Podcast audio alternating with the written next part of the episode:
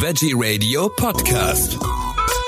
Am Mikrofon begrüßt Sie Michael Kiesewetter. Wir waren vor kurzem auf der deutschen Lieblingsinsel, nämlich Mallorca, und haben dort unter anderem mit einer Tierschützerin gesprochen. Ihr Name ist Miriam Tobis. Sie wohnt in Campos und das auch schon seit einiger Zeit.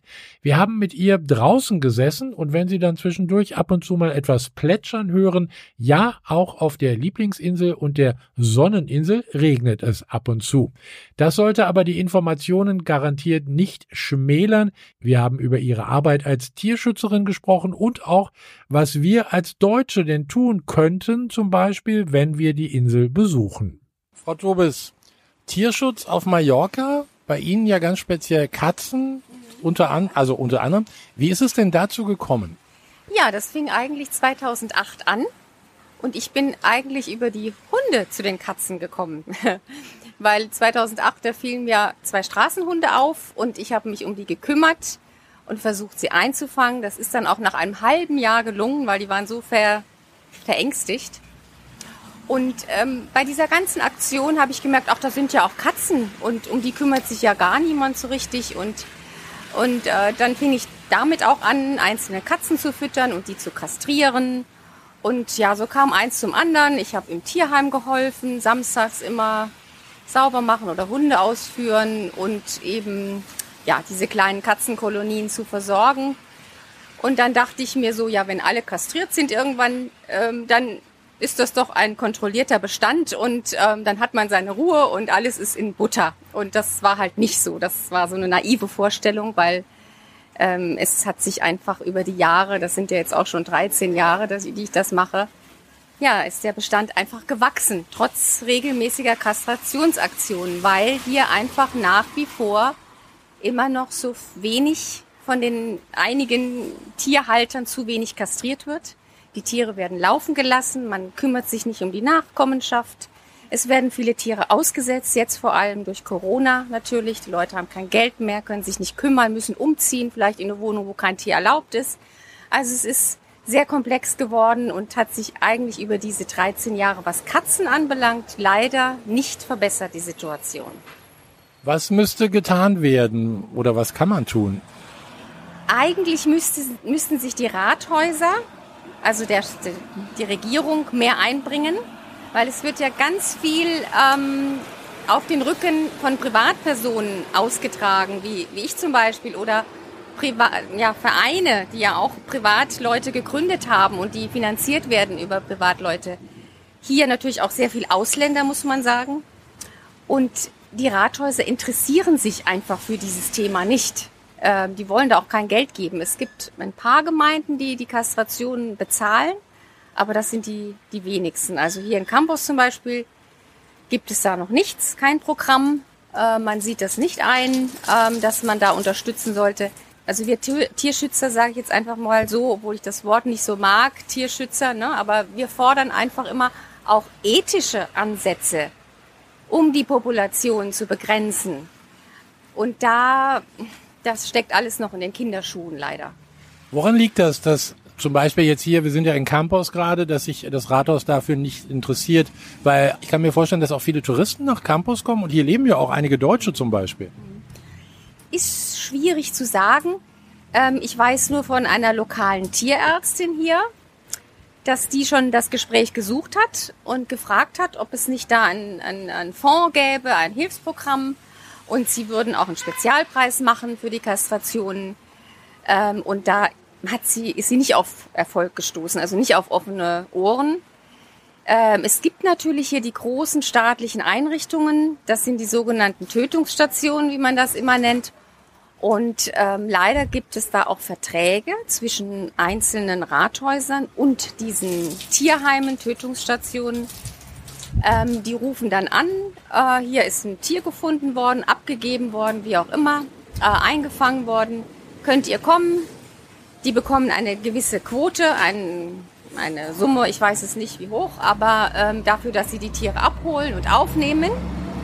Aber ähm, wenn das Tierheim voll ist, dann gehen halt die Tötungen wieder los. Und für, die, für das Rathaus ist es natürlich eine feine Sache. Die haben keine Arbeit damit. Nun könnte man natürlich auch sagen, ja, warum nehmt ihr nicht dieses Geld, was ihr bezahlt, an diese Katzenfänger oder Hundefänger von den Tötungsstationen? Warum nehmt ihr nicht dieses Geld für Kastrationsprogramme? Das braucht halt einfach länger, bis man da auch einen Effekt sieht, ne? bis man merkt, okay, die Populationen wachsen jetzt nicht mehr, sondern es ist zumindest eine Stagnation erreicht. Und daran hat man irgendwie kein Interesse. Die andere Lösung ist einfach für die sauber, in Anführungszeichen. Man bringt die Tiere weg in die Tierheime und dann sind die erstmal von den Straßen weg. Und alles ist gut. Ne?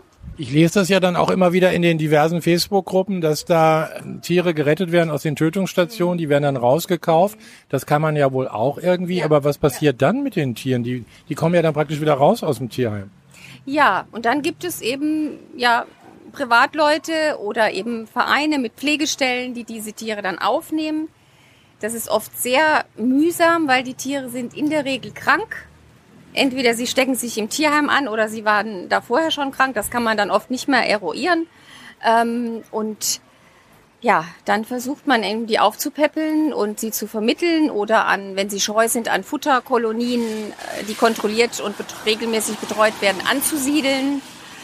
Ähm, aber das ist natürlich auch, das hat alles sein Limit. Ne? Also im Moment, wie Sie sagen, Facebook ist voll mit Hilfsaufrufen und da sitzen wieder welche in der Tötung und wer kann noch und wir sind alle irgendwie total am Limit.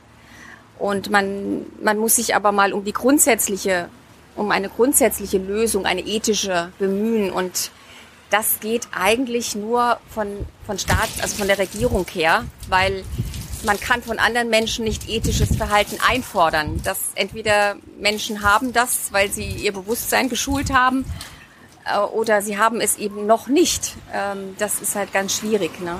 Aufklärung ist natürlich auch ein Thema. Aufklärung in den Schulen, da müsste mehr passieren. Kinder, Kinder heranführen an Tiere. Tiere sind Lebewesen mit Gefühlen, die haben Hunger, Durst, die haben ein Recht auf Leben, Respekt vor dem Leben. Das fehlt hier alles noch so, aber als Ausländer kann man da natürlich auch nicht so viel machen. Das wäre ja arrogant, jetzt da als Ausländerin in die Schulen zu gehen und Kinder zu belehren. Ne? Da muss man ein bisschen aufpassen. Das muss eigentlich auch von dem Rathaus kommen, so ein Programm. Wir haben es ja gerade gehört, die Rathäuser helfen nicht unbedingt, nicht alle. Wer ist da drüber? Wo müssen wir dann hin? Da müssen wir an die Regierung gehen. Ja. Aber die haben wahrscheinlich auch äh, andere Probleme. Ja, genau. Gerade jetzt in diesen Zeiten haben die natürlich auch andere Probleme. Ja. Also das bedeutet im Endeffekt ja, die Schwachen bleiben die Schwachen beziehungsweise werden noch schwächer. Ja, ja. Also man sieht es jetzt ja auch zum Beispiel an dem Thema Stierkampf. Das wurde ja verboten. Da fließen ja auch unheimlich viel Gelder in die Subvention von dem Stierkampf. Das muss man sich mal vorstellen. Die Europäische Gemeinschaft äh, fördert ja. und es war, ich glaube, der erste Stierkampf nach langem war eine deutsche Stierkämpferin. Ja, das habe ich auch neulich gelesen, dass da es auch eine deutsche Stierkämpferin gibt. Und dann hat man, also dann war es eins, eins zwei Jahre war Ruhe, da durfte kein Stierkampf mehr äh, hier stattfinden. Und dann hat man das wieder aufgenommen, weil die Toreros einfach so viel Druck gemacht haben. Also die müssen ja eine unglaubliche Lobby haben, ja. Auch die Jäger, die Toreros, und wir Tierschützer, wir haben einfach zu wenig Lobby, ja. Also es ist, ist also es ist ähnlich wie in Deutschland, abgesehen vom Stierkampf, aber äh, Jäger zum Beispiel haben, glaube ich, eine sehr große Lobby in Deutschland. Ja, ja, auch, auch in Deutschland, ne? Das sind natürlich oft auch Menschen, äh, habe ich mal gehört, ich weiß es nicht, ob es stimmt, das ist jetzt alles spekulativ, aber das sind oft auch Menschen, die auch gesellschaftlich eine Position haben, wo sie Einfluss haben äh, entweder in, in, äh, in der Wirtschaft oder was auch immer. Ähm, und die betreiben das aus Hobby und dann haben die natürlich Connections und Kontakte und können so ja äh, diese ganzen Machenschaften am, am Leben erhalten. Also jetzt haben wir gerade erfahren bzw. gehört, also man müsste von oberster Stelle was machen. Da wir da jetzt ja erstmal nicht weiterkommen, wie ist es dann? Was, was können Sie weitermachen oder was machen Sie jetzt auch weiter?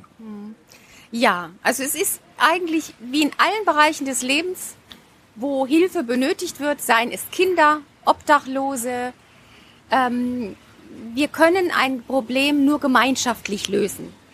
Und ähm, ich merke es einfach, dass immer die Leute, das ist so ein, ein, wahrscheinlich eine Eigenschaft des Menschen allgemein. Es wird immer nach außen geschaut. Es wird immer geschaut, die Regierung muss doch was machen. Natürlich, klar.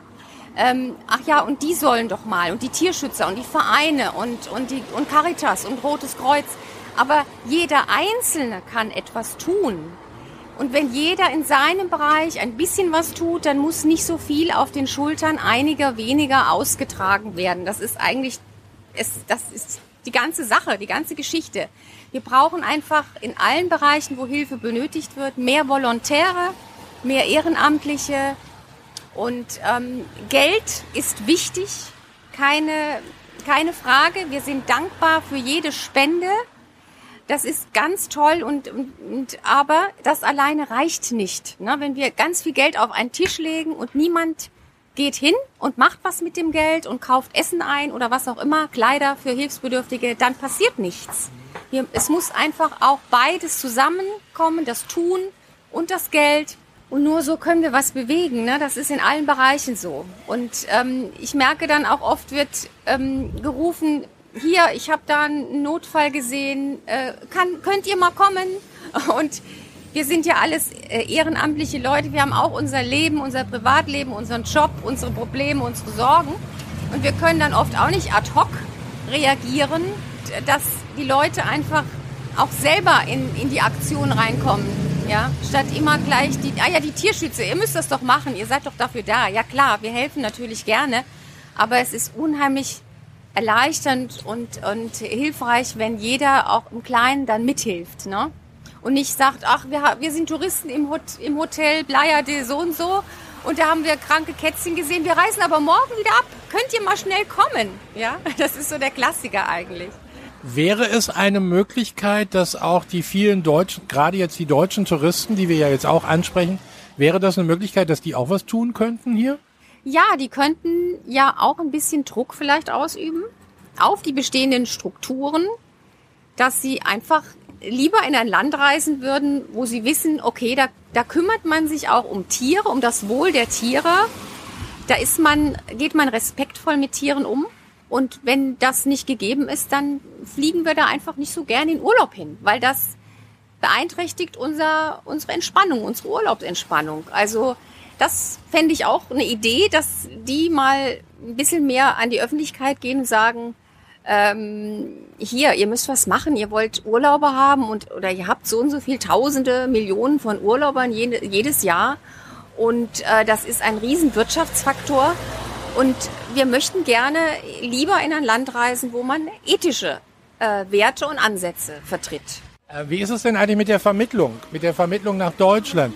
Da sagen ja viele doch auch, äh, wir haben hier selber genügend Elend in Deutschland, auch in den Tierheimen. Die Tierheime sind ja stellenweise auch voll. Zur Pandemiezeiten waren sie leer, aber jetzt füllen sie sich natürlich auch ja, wieder. Ne? Die Homeoffice-Zeit ist beendet, die Homeoffice-Zeit ist vorüber und jetzt ähm, stört vielleicht das Tier eher ein bisschen, wenn es den ganzen Tag alleine ist. Ähm, ja, Vermittlung ist ja dieses Thema Auslandstierschutz, ja oder nein, das ist ja auch schon sehr alt und ähm, ich denke einfach, ein Wesen in Not ist ein Wesen in Not.